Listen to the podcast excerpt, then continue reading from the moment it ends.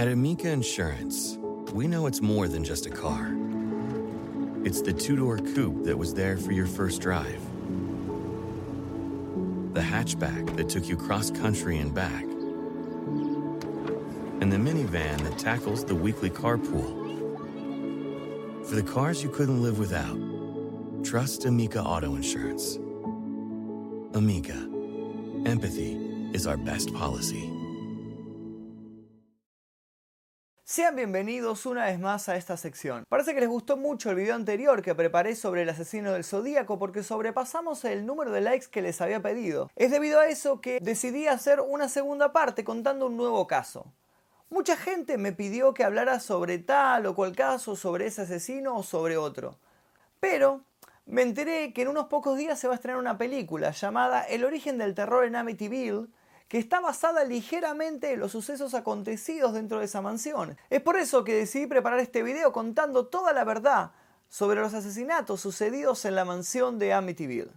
Si quieren ver otro video de esta sección, por favor dejen su like. La meta para realizar una tercera parte esta vez son solamente 6.000 likes. Y por favor quédense hasta el final, porque voy a estar realizando un sorteo de entradas para poder ir a ver al cine la película llamada El origen del terror en Amityville. Comencemos. La casa número 112 de Ocean Avenue en Amityville, en el sur de Long Island, a pocos kilómetros de la ciudad de New York, puede denominarse mansión por lo grande que es. Está situada en una buena zona y su precio no sería accesible de no haber ocurrido allí un asesinato múltiple muy célebre, que dio origen a una novela de terror, varias películas y a un fraude inmenso. El terreno fue inicialmente utilizado por los indios nativos Shinecocks para dejar allí a los locos, a los moribundos y a los enfermos. Se les abandonaba aprisionados hasta que morían de hambre y de sed. Luego, se les enterraba en el mismo lugar, creando un enorme cementerio indio. Esa costumbre duró siglos. A finales del siglo XVII, los colonizadores se apropiaron del territorio. La primera casa que allí se levantó comenzó a construirse a partir del sótano y más tarde se levantó todo el resto, siguiendo el estilo colonial holandés. El dueño era un tal John Ketchum o Ketchum, quien había sido expulsado de Salem, Massachusetts, por practicar la brujería. Una vez refugiado en la mansión, habría continuado llevando a cabo ritos satánicos con sacrificios que incluían animales y según se rumoreaba también niños. Cuando murió, fue enterrado en los terrenos de la casa y esta fue quemada por una turba de vecinos escandalizados por lo que allí sucedía. La segunda mansión se construyó en 1928 y es la que hasta la fecha existe. El constructor fue un hombre llamado Mornaham. Varias familias fueron sus dueñas, hasta que los Riley la vendieron a la familia de Feo. Tras los incidentes que allí ocurrieron, se descubrió una habitación pequeña en el sótano que contenía un pozo y que no estaba ilustrada en los planos.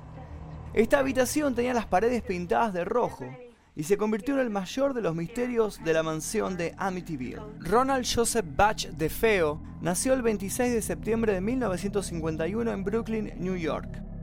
Fue hijo de Ronald y Louis DeFeo y tuvo cuatro hermanos, Allison, Don, Mark y John. La familia DeFeo llegó a instalarse en la casa de Amityville en los años 70. El padre tenía marcados cambios de humor sin motivo aparente, convirtiéndose en una especie de tirano ante sus hijos, mientras que ante sus amistades era una persona muy amable. Su hijo Ronald tuvo siempre una mala relación con su padre debido a estos cambios de humor. Ambos se parecían en el carácter violento. Al tener que soportar la tiranía de su padre y las discusiones con su madre, Ronald se convirtió en un niño solitario. Sus padres decidieron sacarlo de la escuela parroquiana debido a su mal comportamiento y a múltiples incidentes de vandalismo y consumo de drogas cuando tenía apenas 17 años. Tuvo varios problemas más en su adolescencia y creó situaciones delicadas durante algunas fiestas a las que fue invitado.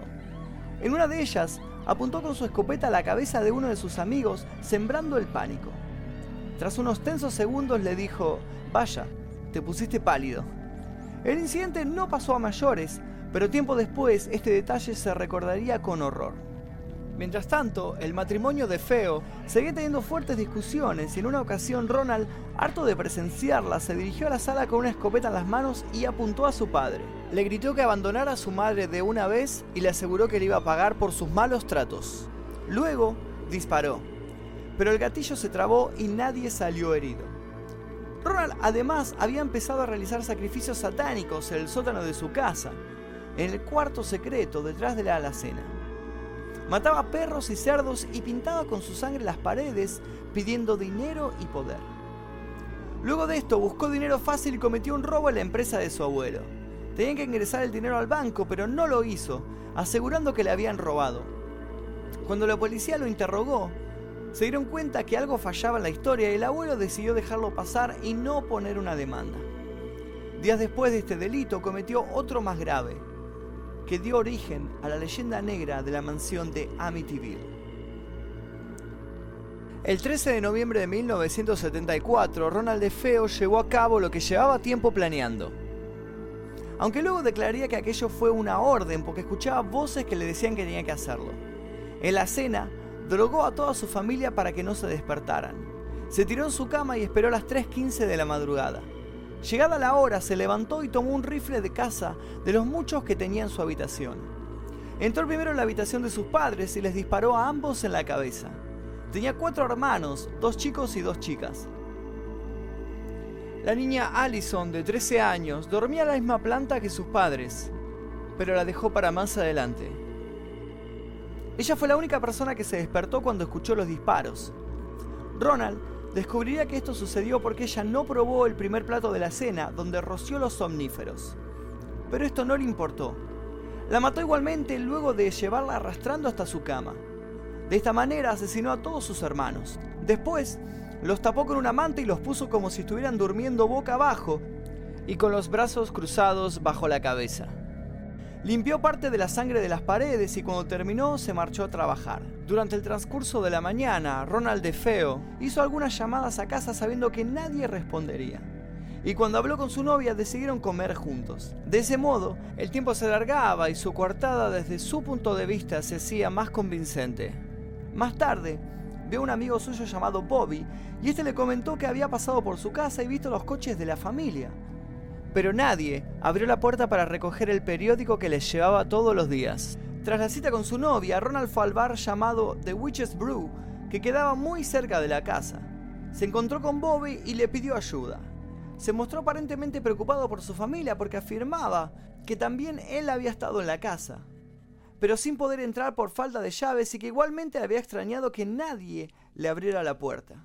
Fueron hacia allí, Entraron a la casa y Ronald fingió horrorizarse al ver lo ocurrido.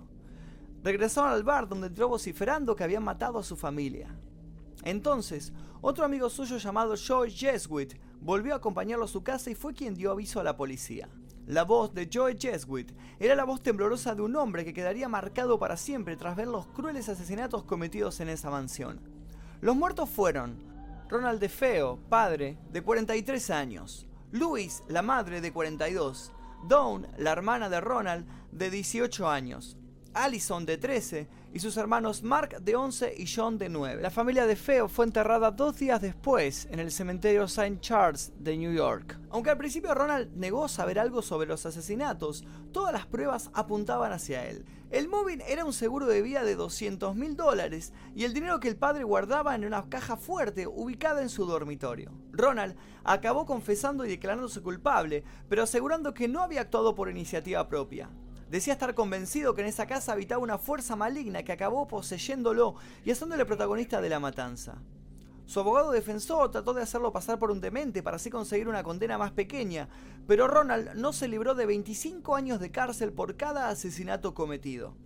La casa fue puesta en venta y la compró la familia Lutz. George y Kathy Lutz eran una pareja con hijos que, tras llegar a la mansión, aseguraron haber presenciado eventos sobrenaturales. Basado en esto, Jay Anson, un periodista veterano, escribió un libro que se convirtió en un éxito instantáneo de ventas en todo el mundo. En ese volumen, Jay Anson novelizaba los supuestos hechos paranormales acontecidos en el interior de la mansión, que incluían la levitación de Kathy Lutz mientras dormía, invasiones de moscas que luego desaparecían, la huida de toda la familia en mitad de la noche, un exorcismo por parte de un cura católico llamado el padre Pecoraro, la presencia de fuerzas demoníacas que atormentaban a los niños y la aparición de un cerdo gigante llamado Jody que había arrancado la puerta de la casa y dejado sus huellas sobre la nieve. Cuatro semanas después de haberse mudado, los Lats abandonaron la casa llevándose solo unas cuantas mudas de ropa. Según se dice, hablaban de voces extrañas que parecían proceder de dentro de ellos mismos y de una fuerza que levantó a la señora Latz del suelo y la proyectó hacia una alacena detrás de la cual había una habitación que no figuraba en ningún plano. William Weber, el abogado defensor de Ronald DiFeo, había encargado ciertos estudios encaminados a demostrar que alguna fuerza influía en el comportamiento de cualquier persona que viviese en ese lugar. Weber sostenía que esta fuerza podía ser de origen natural y pensaba que podía constituir la prueba que necesitaba para conseguir la revisión de la causa seguida contra su cliente. Weber dijo ante las cámaras que sabía que ciertas casas podían edificarse o construirse de manera que crease una especie de corrientes eléctricas en algunas habitaciones, debido a la estructura física del inmueble. Tiempo después empezaron a aparecer inconsistencias entre lo narrado y se planteó la posibilidad de que todo fuera un complot entre el matrimonio Latz, el abogado de DeFeo y el periodista escritor de la novela para crear una leyenda urbana y de esta manera conseguir dinero y a la vez liberar a DeFeo de las acusaciones, justificando una posesión demoníaca. Es así como todos ellos fueron demandados por el matrimonio formado por James y Barbara Cromarty, siguientes propietarios de la casa, acusándolos de perturbar la intimidad de los actuales moladores y la destrucción de la propiedad por parte de curiosos fanáticos de la historia. La casa fue habitada tres veces después de la partida de los Lats.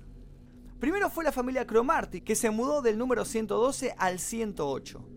Después fueron los O'Neill, que estuvieron allí hasta 1997, y actualmente la casa es habitada por la familia Wilson. Los Lats se divorciaron. Kathy Latz falleció el 17 de agosto de 2004. George Latz murió en el año 2006. Ronald DeFeo sigue en la cárcel y junto con su mujer sostiene una página web para seguir apoyando su declaración de que esa noche infernal fue poseído por un demonio que lo obligó a cometer esos terribles crímenes. Hasta aquí toda la historia real de lo sucedido ese día en Amityville. Un caso que hasta el momento nunca tuvo un cierre en concreto ni una explicación lógica, lo que dio lugar a muchas ficciones que se tejieron alrededor de esta historia. Una de estas ficciones es una película llamada El origen del terror en Amityville, que se estrena en nuestro país el 5 de octubre. La película cuenta la historia de una familia que es asesinada en una casa y sus cuerpos desaparecen. Varios años después, se muda a este lugar una madre con su hijo. Contrata a una niñera y ella será la que deba lidiar con los extraños sucesos que giran alrededor de esta casa y el chico que tiene a cargo. Si te gustaron películas como La Profecía, Whisper o Actividad Paranormal, seguramente este film te va a interesar porque trata no solamente sobre los asesinatos en Amityville, sino también el asunto de las casas embrujadas e intenta dar una vuelta de tuerca a todo eso. Si quieres ir al cine a ver esta película es muy fácil, simplemente suscríbete a este canal, deja tu like y compartí este video en tus redes usando el hashtag Amityville Origen para que yo pueda rastrear a todos los que lo compartieron. Además podés comentar acá abajo eh, contándome sobre qué caso querés que hable en el próximo video. Si llegamos a la meta de 6.000 likes en este video voy a hacer una tercera parte usando algunos de los casos que ustedes me sugieran.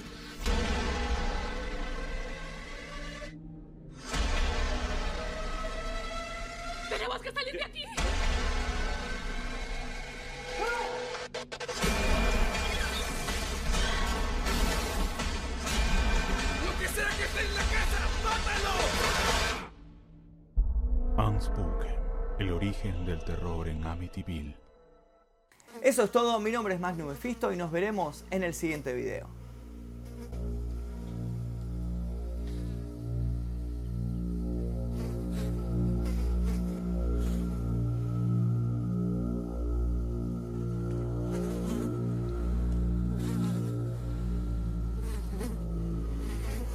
Caesar's Sportsbook is the only sportsbook app with Caesar's rewards.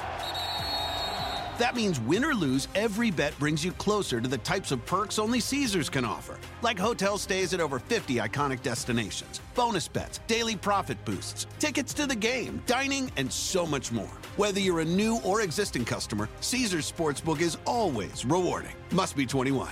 Gambling problem? Call 1 800 Gambler. Caesar's Sportsbook. Don't just spectate, participate,